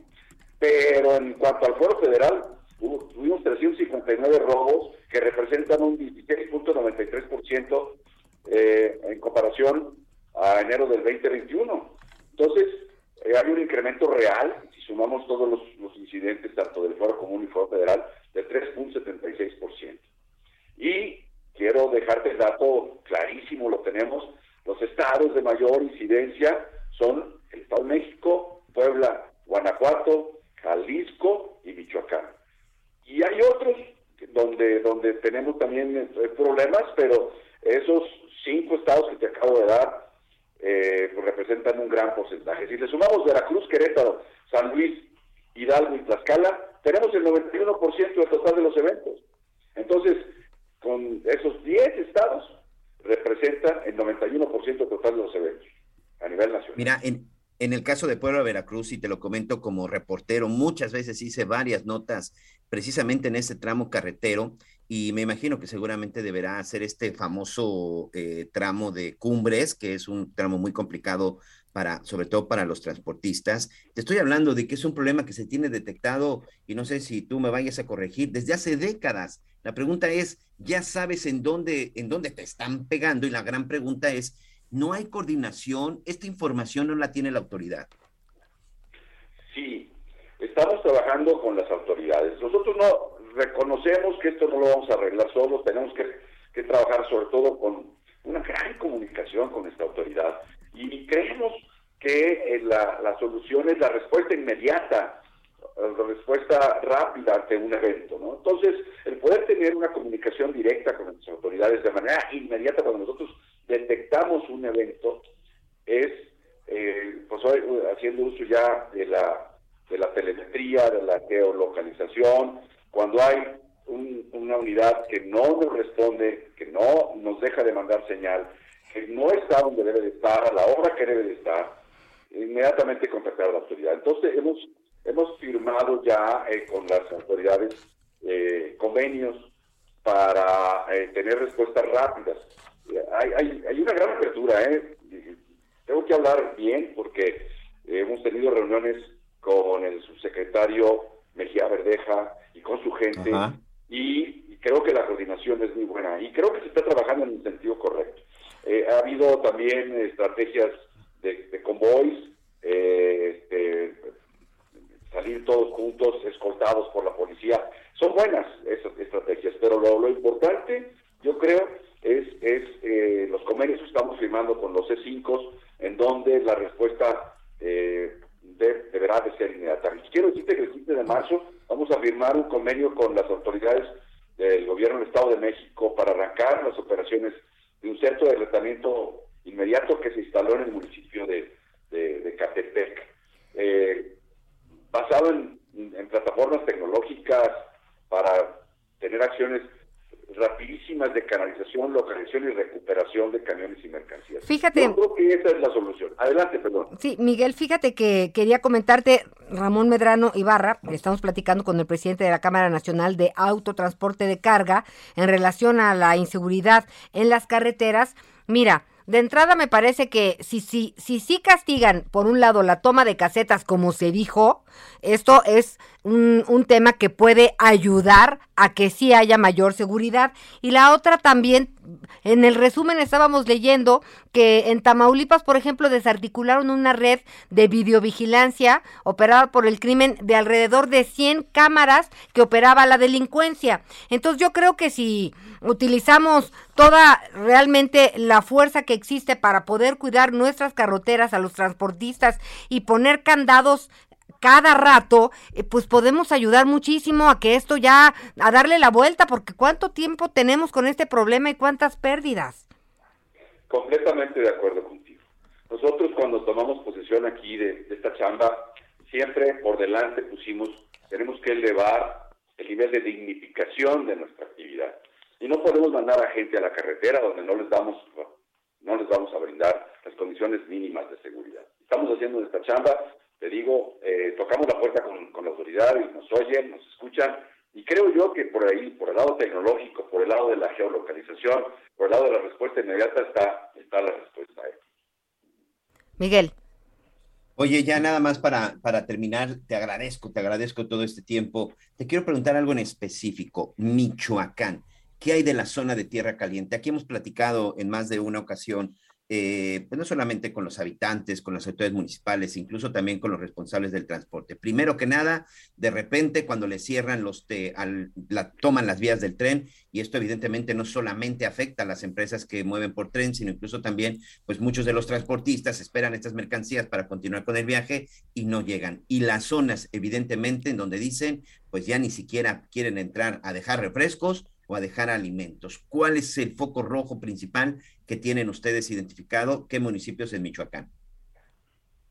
Fíjate que eh, estamos teniendo un incremento muy importante de robos en autos sin rodar, caray. Ustedes se dan cuenta que okay. el problema de la, de la cadena de suministro en la producción de coches, pues hay, hay eh, eh, falta de autos en las agencias.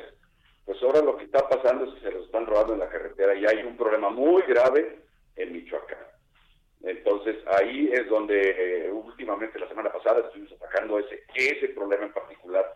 Eh, pues qué fácil, ¿no? Ya en vez de llegar y, comprar un coche en la agencia, ahora resulta que ya no sé si ya exista y no lo estoy no lo estoy afirmando, pero pareciera ser que ya hay un mercado negro de coches de coches sin rodar, caray. Sin duda, y sobre todo coches que son utilizados por el crimen organizado. También, fíjate que empezamos con este problema con, con eh, vehículos tipo SUV, se robaban las camionetas, pero ya no solamente eso, se roban todos, man. Muy es bien, bueno, pues creo que es un problema, insisto, que debemos de tener mucha atención. Tú hablas perfectamente en esta cadena de producción, pero hemos visto y sigo insistiendo que también en algún momento esto podría representar un problema en la cadena de distribución de alimentos y en donde en las zonas más calientes, por ponerle un calificativo, más peligrosas, pues no solamente van a tener el problema del abasto o del desabasto, mejor dicho, sino incluso del encarecimiento, porque la gente tendrá que ir por sus productos para revender y esto representa pues un alto costo. Ramón Medrano Ibarra, presidente de la Cámara Nacional de del Autotransporte de Carga, muchas gracias. Si nos permites, bueno, seguiremos platicando contigo. Siempre es un placer platicar con ustedes. Estoy a sus órdenes y les agradezco mucho el espacio. Pues sí, gracias, gracias, un abrazo cariñoso y pues saludos a todas las personas, no a todos los traileros, a todos quienes, eh, pues es muy importante el radio, ¿no? Ahí vamos acompañándonos, muchísimas gracias. Cuando puedan, mándenos un mensajito, nos dará gusto saber por dónde nos escuchan, dónde andan, eh, cuáles problemas tienen, a qué obstáculos se enfrentan, nos dará muchísimo gusto. Y bueno, Miguel, estoy muy impresionada otra vez con esto de las 100 cámaras que operaban en la clandestinidad los, los malos, mano. O sea, uno a duras penas puede instalar una camarita ahí en su garage, en su zaguán, pues para estar medianamente seguro. No está fácil, ¿no? Mercadeas. 100 cámaras, este, Qué, locura, Miguel Aquino. Oye, y, y seguramente, pues digo, eso sí habla de corrupción eh, de alguna forma, porque no es posible, no es posible. Así es, mira, empecemos un poco para, para platicarle a nuestros, para platicarle a nuestros amigos. Sabíamos aquí ya reportado cómo integrantes del cártel del Golfo pues estaban derribando, principalmente en la zona de Reynosa. Habían estado destruyendo algunas este, cámaras de seguridad que han sido instaladas por el gobierno. Evidentemente, bueno, pues para cámaras de seguridad que la verdad que han servido para que en determinado momento, bueno, pues se, se tengan identificados estos grupos y que por eso las destruyen. Pero también el asunto es que el fin de semana las autoridades en Tamaulipas pues empezaron a ver y empezaron a checar y pues resulta que quienes tumban las cámaras del C5 de la autoridad, pero colocan sus propias cámaras. Sí, amigos, la delincuencia organizada en calles de Tamaulipas, específicamente en la zona de Reynosa, estaban instalando sus propias cámaras de seguridad y evidentemente pues esto para tratar de ver en dónde se de dónde se iban a estar llegando los operativos y sobre todo en dónde iban a estar pasando los convoys. Pero bueno, es un hecho que eh, sí, cómo llegaron esas cámaras, cómo las instalaron y que nadie se dio cuenta. No, oye, que nos pasen los tips, ¿no? Las autoridades que ya las quitaron, ¿no? Son unos genios como dirían por ahí. Oye, Miguel Aquino, y bueno, pues eh, de nuevo, de nuevo eh, reiterar el llamado a las distintas manifestaciones que se harán mañana por el Día Internacional de la Mujer, a que, pues bueno, se organicen, ¿no? hay que tener cuidado con la hidratación. Fíjate que en mi contingente, por ejemplo, ya quedamos que algunos con, algunas llevamos suero, otras llevamos agüitas, otras llevamos también botiquín, por cualquier cosa, de repente hay quien se lastima íbamos caminando y, una compañera se la, lastimó un pie. En fin, vámonos por la buena. Y con esto, ¿qué les parece si nos vamos al reporte de información de nuestro país? Un recorrido en la República. Un grupo de mujeres sembró 10 árboles en el Cerro de la Galaxia durante el domingo 6 de marzo en la ciudad de Jalapa, la capital de Veracruz, en memoria de las víctimas de feminicidio en el estado y el país. Las feministas colocaron hojas de papel con los nombres y unas palabras dirigidas a las mujeres que han sido asesinadas y cuyos casos han sido polémicos a nivel nacional. De acuerdo con la titular de la organización no gubernamental Toda Vida Vale, Alma Carmona Ortega, Veracruz continúa siendo uno de los estados de la República Mexicana más peligrosos para las mujeres. En el marco del Día Internacional de las Mujeres, destacó la importancia de recordar a las víctimas a través de un árbol sembrado en su nombre, mismos que simbolizan el crecimiento y la vida que ellas pudieron haber tenido. Informó desde Veracruz Juan David Castilla. Periodistas de Colima denuncian violaciones a sus derechos humanos. Ante ello, el presidente de la FAPERMEX, Juan Ramón Negrete, exhortó a la Fiscalía General del Estado a capacitar a los diversos elementos de seguridad en materia de derechos humanos y en la ley del ejercicio periodístico. Pese a que existe una ley para la protección integral del ejercicio periodístico en Colima, señaló que pareciera el Estado busca callar la verdad, pues ante los hechos violentos que se buscan documentar por parte de los periodistas, puntualizó las fuerzas de seguridad no están prestando las facilidades para documentar y cumplir con la labor de informar. Desde Colima, Joana Santillán. En Guanajuato, la madrugada de este domingo, tras tratar de controlar a un grupo de personas que presuntamente estaban agresivas afuera del bar La Cucaracha en San Miguel de Allende, elementos de la policía municipal fueron captados en video golpeando de manera indebida a mujeres detenidas. La denuncia del abuso policial se realizó a través de redes sociales, en donde se exhiben dos videos del momento en que varias mujeres policías patean y agreden a otras mujeres que ya se encuentran sometidas. El secretario de Seguridad en San Miguel de Allende, Gabriel Yáñez, informó que cuatro elementos fueron separados del cargo mientras el Consejo de Honor y Justicia determina las sanciones correspondientes. Desde Guanajuato, Gabriela Montejano. Conéctate con Ana María a través de Twitter, arroba Anita Lomelí. Sigue con nosotros. Volvemos con más noticias. Antes que los demás. Heraldo Radio. La HCL se comparte, se ve y ahora también se escucha. Todavía hay más información. Continuamos. Las noticias en resumen. La subdirectora jurídica del reclusorio metropolitano en el complejo carcelario de Puente Grande, Jalisco, Verónica N., fue detenida. Es acusada de haber facilitado la fuga de un reo de alta peligrosidad a quien le habría entregado documentos falsos. El gobernador de Michoacán, Alfredo Ramírez Bedoya, informó que en su estado los planteles educativos seguirán participando en el programa Escuelas de Tiempo Completo esto para otorgar a los estudiantes alimentación y asesoría académica. En Brasil, la riña entre aficionados de los equipos de fútbol Cruzeiro y Atlético Mineiro dejaron un saldo de una persona muerta y dos heridas. Rusia intensificó sus bombardeos en las ciudades de Chernigov, Mykolaiv y Kharkov, la segunda ciudad más grande de Ucrania. El presidente ucraniano, Volodymyr Zelensky, apeló a Occidente para fortalecer las sanciones contra Rusia. Bueno, pues ya hemos estado platicando, Miguel, a lo largo de estos, de la semana pasada y de hoy, de pues mañana es 8 de marzo, eh, habrá manifestaciones, la cita es a la una de la tarde eh, para algunos colectivos en el Monumento a la Revolución. Hay otros colectivos que se están reuniendo en distintas partes. La gran marcha, en teoría, em, empieza a las 4 de la tarde, rumbo al Zócalo Capitalino, que bueno, pues como sabemos, pues ya han sido colocadas vallas de alguna manera como para que la, la marcha circule. Eh, no sé si esto va a ser posible, pero ¿qué les parece si escuchamos lo que dijo el presidente hoy por la mañana? Hago un llamado a quienes van a manifestarse mañana, las mujeres, para que no se caiga en provocaciones y no haya violencia, porque tenemos información de que se están preparando con marros, con sopletes, con bobas molotov. ¿De qué se trata? Ya eso no es defender a las mujeres, ni siquiera es feminismo. Esa es una postura conservadora, reaccionaria, en contra nuestra en contra de la política de transformación, que es una postura totalmente política. Bueno, pues el tema de las mujeres eh, tiene que ver mucho con las políticas públicas, pero no podemos politizarlo. Y si alguien sabe de esto, es nuestra queridísima Tania Morales. Ella es fundadora de la Asociación de Infancias Trans, entre muchas otras cosas. Tania Morales, ¿cómo estás? Muy buenas tardes. Muy buenas tardes, muchas gracias por, por el espacio. ¿Cómo estás? Pues muy bien, siempre, siempre ocupada y preocupada por los derechos humanos en muchos sentidos, pero hoy, hoy queremos platicar contigo como parte del reconocimiento de los derechos de las personas transgénero. La Suprema Corte de Justicia de la Nación invalidó un artículo del Código Civil de Puebla que no permitía a menores de edad solicitar cambio de identidad en sus actas de nacimiento.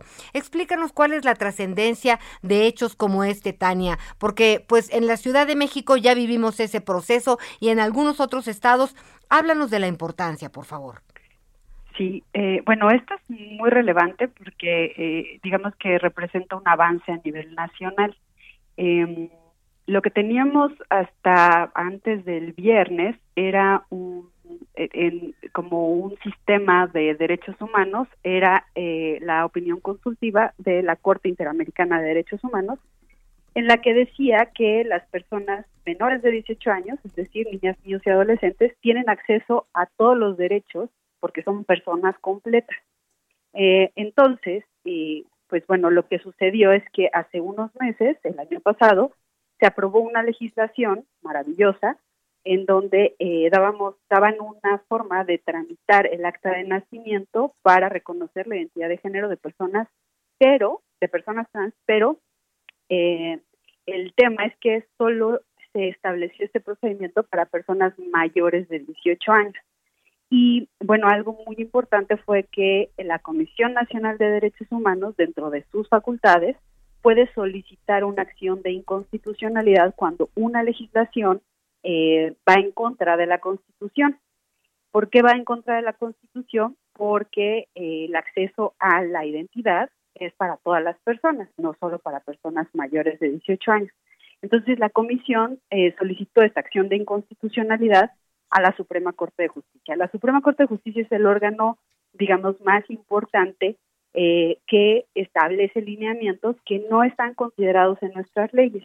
Entonces, bueno, la Suprema Corte nos dijo el, el día viernes o jueves, ya no recuerdo bien, eh, que una legislación que discrimina a niñas, niños y adolescentes trans, es decir, que no los incluye, es una eh, legislación inconstitucional, porque no puede dejarse afuera a niñas, niños y adolescentes.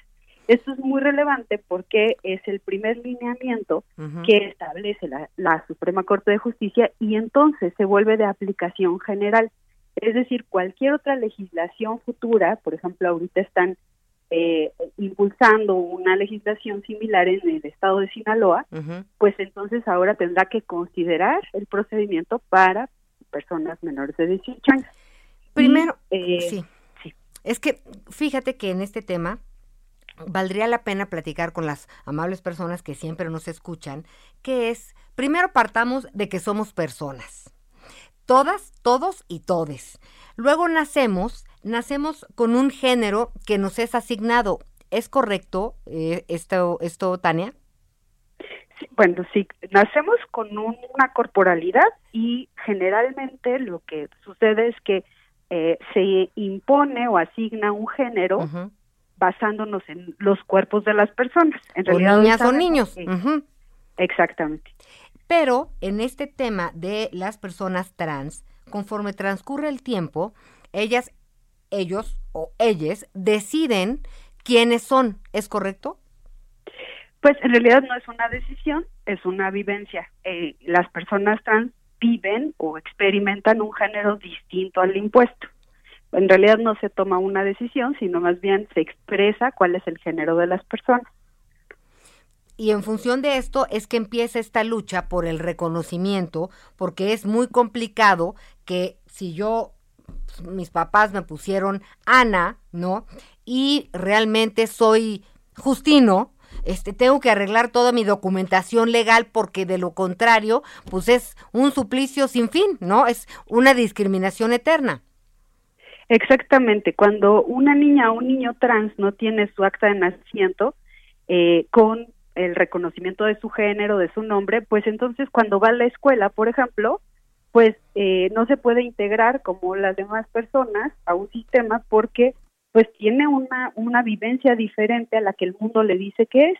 Entonces, eh, pues en la escuela se niegan a veces a nombrarles o a tratarles con el género con el que viven. Por eso es tan importante tener un acta de nacimiento, un documento de identidad, para que eh, la vivencia del género de la persona no esté a cuestionamiento del mundo, ¿no? Y que, y que la persona pueda tener acceso a todos sus derechos, a ir a la escuela, a atenderse en temas de salud, incluso a tener un pasaporte. Imagínate de pronto una niña trans que ya está viviendo con su género respetado en su entorno familiar, incluso a veces en la escuela, no sé, que trae su cabellito largo si así lo quiere, y de repente tiene un pasaporte que dice Juan, ¿no?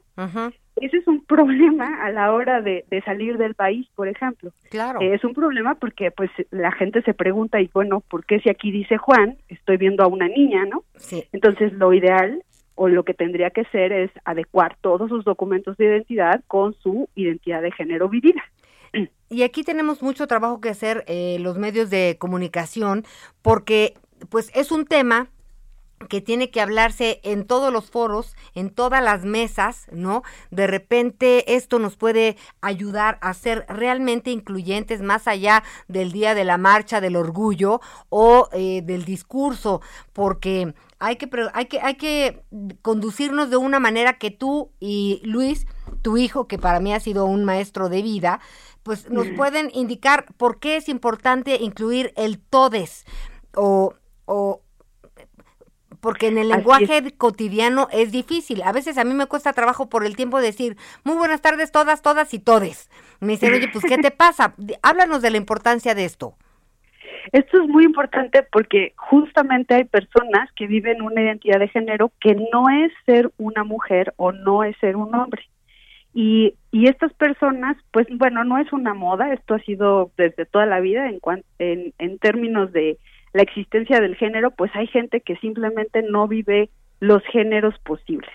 Y entonces el, el hecho de incluir o de decir todes o nosotros, como bien lo dijo el ministro Saldívar, el día que estableció esta postura en la Increíble. Corte, dijo niñes, es importante porque estamos incluyendo a todas las personas, a todos los géneros. Hay niñas, hay niños, pero también hay niñas. Y no nombrarles es dejarles no solo en la indefensión jurídica, sino simplemente que no se vean representadas o representadas más bien en la vida cotidiana. Es importante a- abrir nuestra idea. Yo sé que para mucha gente esto es complicado cuando no ha conocido una persona de género no binario, no binaria, pero eh, yo pues yo convivo con mucha gente de género no binaria y sé claramente que el hablarles en femenino o en masculino, pues lo que hace es decir, es, un- mensaje de decir no me importa tu existencia y debería importarnos la existencia de todas las personas. Totalmente de acuerdo. Hablar de inclusión es realmente incluir a todas, a todes y a todes. A lo mejor hay partes que no entendemos, la responsabilidad como medios de comunicación, como padres de familia, es buscar entender esto que no, que, que- que no nos queda claro. ¿Por qué? Porque todo es cultura. Todo es, mira, hablamos de una persona de discapacidad, a lo mejor cuando el abuelito de 80 años ya se cayó y ya no puede caminar, entonces hablamos de discapacidad. Pero lo real, lo, lo cierto es que tendríamos que hablar de discapacidad desde siempre en la mesa o de las violencias, ¿no? Oye, mamá, que a fulanita la violaron. No, mijita, esos temas no se tocan en la mesa. Son otros tiempos son abiertos y lo que no toquemos nosotros en nuestra mesa o con nuestra familia se tocará en otros ámbitos que a lo mejor no sean los más convenientes para ellos. Miguel, querías preguntar algo, mi compañero. Sí, sobre todo con esta parte, con esta parte de repente de la, de las cuestiones legales. Creo que es muy importante porque además de que les da certeza, con esto también les dará tranquilidad y esperan que, por supuesto, en los diferentes ámbitos educativos, empresariales y, por supuesto, que tiene que ver con el gobierno, también esto representa que se les debe de respetar. Así es, eh, Miguel. Fíjate que hace, estamos eh, con muchos avances en este mes y digo, creo que en los últimos dos años, pero hace unas semanas se logró el primer amparo, se, se, se, se ganó el primer amparo para que justamente una persona con género no binario o no binaria eh, pues fuera reconocida. Entonces se ha extendido ya la primer acta de nacimiento en México para una persona no binaria. ¿Por qué es importante esto? Porque entonces, si existe un acta de nacimiento con género no binario, vamos a tener que generar procesos institucionales, tanto en RENAPO, por ejemplo, para tener una CURP con Claro, homoclave no binaria, ¿no? Y un pasaporte que también incluya esta parte no binaria. Eh, entonces, digamos, las instituciones se van adecuando a las necesidades y exigencias de la población. Por mucho tiempo las, las personas no binarias no fueron vistas, Eh, pero hoy hay personas que son muy visibles y que además han generado estrategias para ser visibles también de manera jurídica y que las instituciones les reconozcan. Y eso es muy importante porque vamos a tener un efecto pues también en, el, en temas educativos, en todos lados, ¿no? Nuestra sociedad tiene que ir eh, avanzando con sus instituciones y con la cultura. Eso es muy importante. Bueno, pues Y no tiene que, y no tiene que ver, nada más para concluir, no tiene que ver solo con el presente, Tania, incluso con el futuro. Y hablo, por ejemplo, de repente de este historial para pensiones, de que sea, eh, sobre todo tomando en cuenta antes del- de, este cambio de, de- de documentos de género, pues eh, aparecías como una persona, pero al final continúas trabajando probablemente con el nombre de otro, y este reconocimiento incluso puede beneficiar el día de mañana, pues para alguien que quisiera incluso recibir una pensión. Así es, así es, se tiene que adecuar todo el sistema que, que, que está alrededor de la persona, ¿no? Si la persona se casó, eh, bueno, pues sus actas de matrimonio tendrán que indicar género no binario, ¿no? Claro. O si tuvo hijas, hijos, hijes, etcétera. Claro, por Esto supuesto. permea en todos sus ámbitos de vida.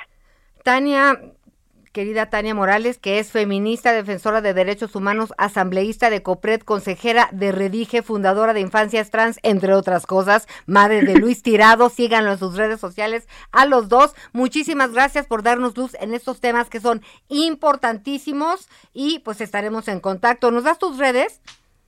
Sí, eh, en mi Twitter estoy en arroba Tania3651. Y bueno, la Asociación para las Infancias Transgénero en todas las redes como arroba infancias trans. Eh, y bueno, también de Luis es arroba Luis Timo. Así es. Un, un tipazo que ya tendrán oportunidad de conocer. Gracias, Tania. Gracias a ustedes. Saludos. Bueno, ya Miguelito, porque ya sé que me vas a ahorcar, Miguelito, pero nada más encontramos aquí algo que dice, no tienes contingente para marchar mañana, es la primera vez que vas a marchar, ven con nosotras, 8M, eh, digo mañana 8 de marzo, y bueno, pues van a estar muy, muy ubicadas estas chicas en la, ¿en dónde? Ah, Punto de reunión Plaza Necaxa. Esto es Plaza Necaxa en la Cuauhtémoc a las 15 horas entre Río Sena y Pánuco y si hacen referencia a ellas, ellos y ellas. Así que es incluyente para todas. Ahí están muy, muy, muy ubicada esta marcha. Bueno, este contingente por si andaban con pendiente, Miguelito.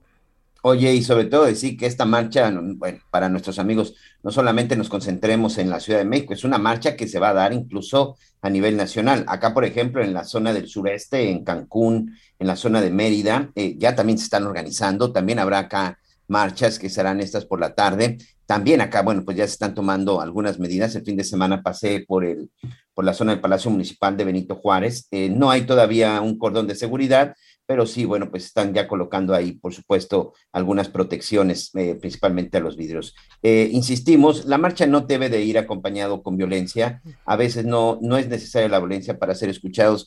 Incluso, ahora sí que un consejo, a veces por la violencia se pierde el fondo. Así es. De repente eso provoca que lo que se está pidiendo y exigiendo quede en segundo plano por los hechos, por los hechos de violencia. Es solamente un consejo porque lamentablemente a veces así, así se dan las cosas. Recuerden que que vamos por las que ya no tienen voz. Esa es la principal demanda, por las que ya no están, por esas 10 mujeres o niñas que mueren al día en México por el simple hecho de ser mujeres.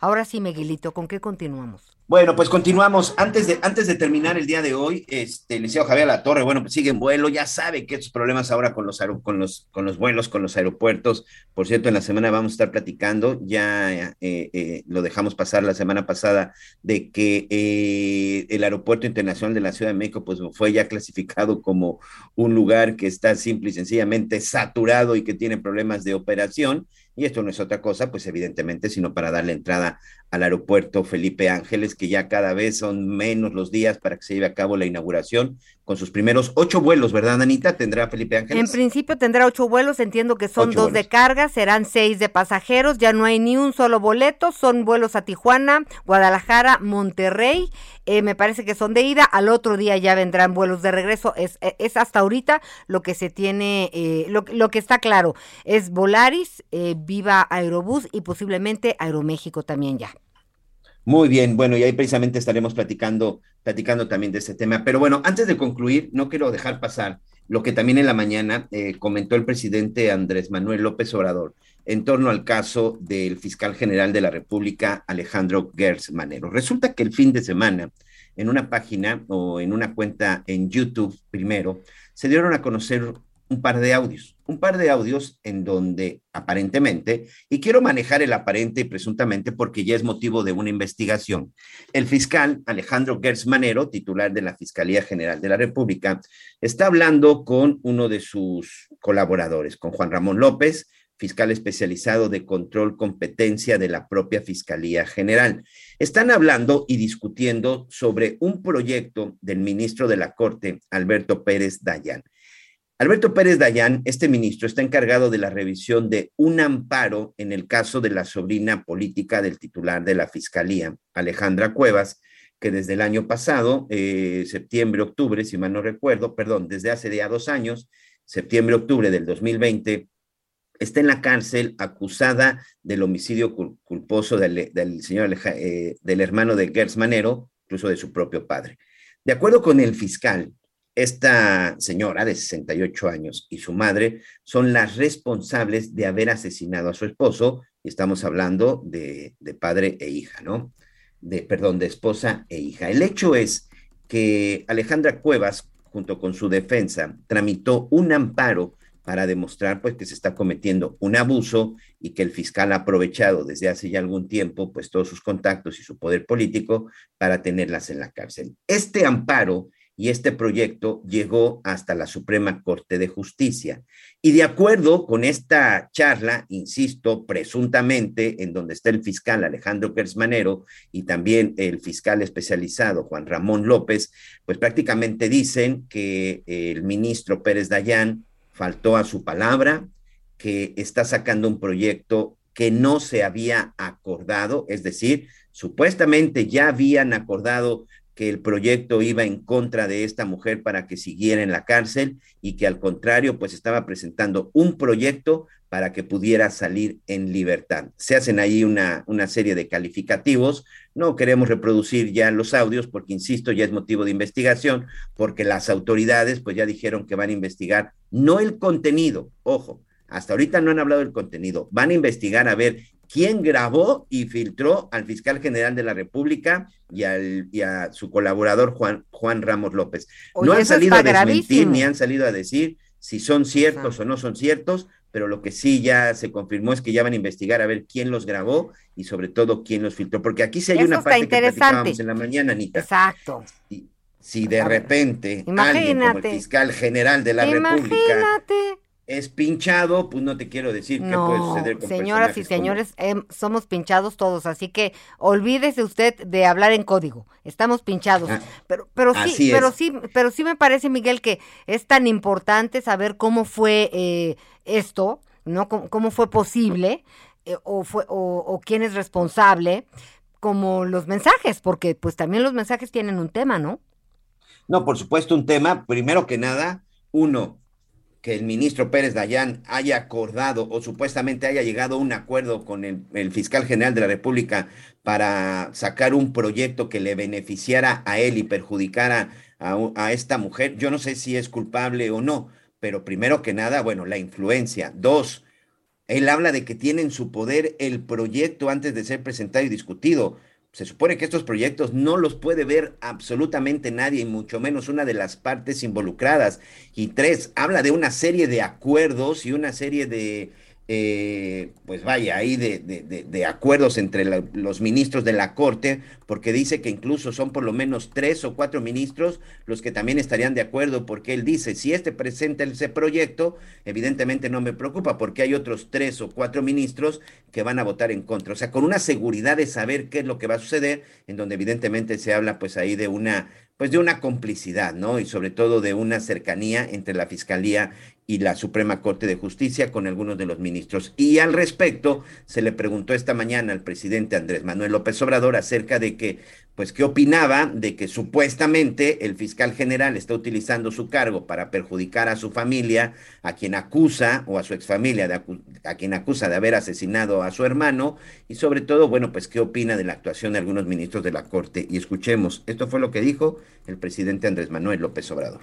Yo entiendo la situación personal, moral, humana del fiscal, porque se trata de un asunto vinculado pues con su hermano, lo entiendo. Entonces él quiere que se haga justicia. La otra parte está defendiendo su versión de los hechos. De todas formas, va a ser en el Poder Judicial donde se va a resolver. Y los audios hablan del Poder Judicial, pero todavía no se ha resuelto el caso.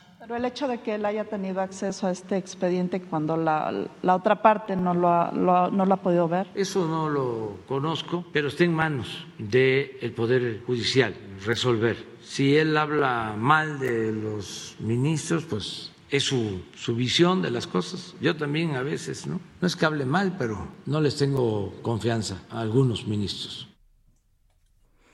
Creo que es un tema que, bueno, por hoy lo vamos a dejar. Es un tema en donde ni el propio presidente le tiene confianza a algunos ministros. Recordemos que eh, la Suprema Corte de Justicia es la máxima, la máxima autoridad judicialmente, judicialmente hablando. Y bueno, pues ahí lo que se da a conocer, si llegara a ser cierto, pues creo que no deberían solo investigar el tema de quién grabó y quién filtró. Pues parte de lo que también ha sido noticia en las últimas horas, Anita. Bien, Miguel, pues bueno, pues con esto nos despedimos, ¿no? Estamos terminando este las noticias con Javier Alatorre. Ya mañana estará aquí con nosotros. Todavía no aterriza. Pensé que podíamos saludarlos y nos despedimos también de algunas personas que nos acompañan, por supuesto, en algunas estaciones que aquí yo ya las tenía, pero leíto. Ah, aquí están. Baja California, Tijuana, Heraldo Radio 1700 de AM, Campeche, Ciudad del Carmen y nos vemos mañana. Bye, Miguel. Adiós.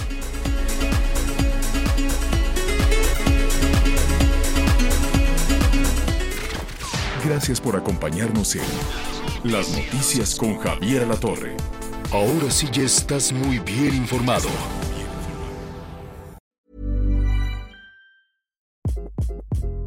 Hi, this is Craig Robinson from Ways to Win, and support for this podcast comes from Invesco QQQ, the official ETF of the NCAA. The future isn't scary. Not realizing its potential, however, could be. Just like on the recruiting trail, I've seen potential come in many forms as a coach. Learn more at Invesco.com slash QQQ. Let's rethink possibility. Invesco Distributors, Inc.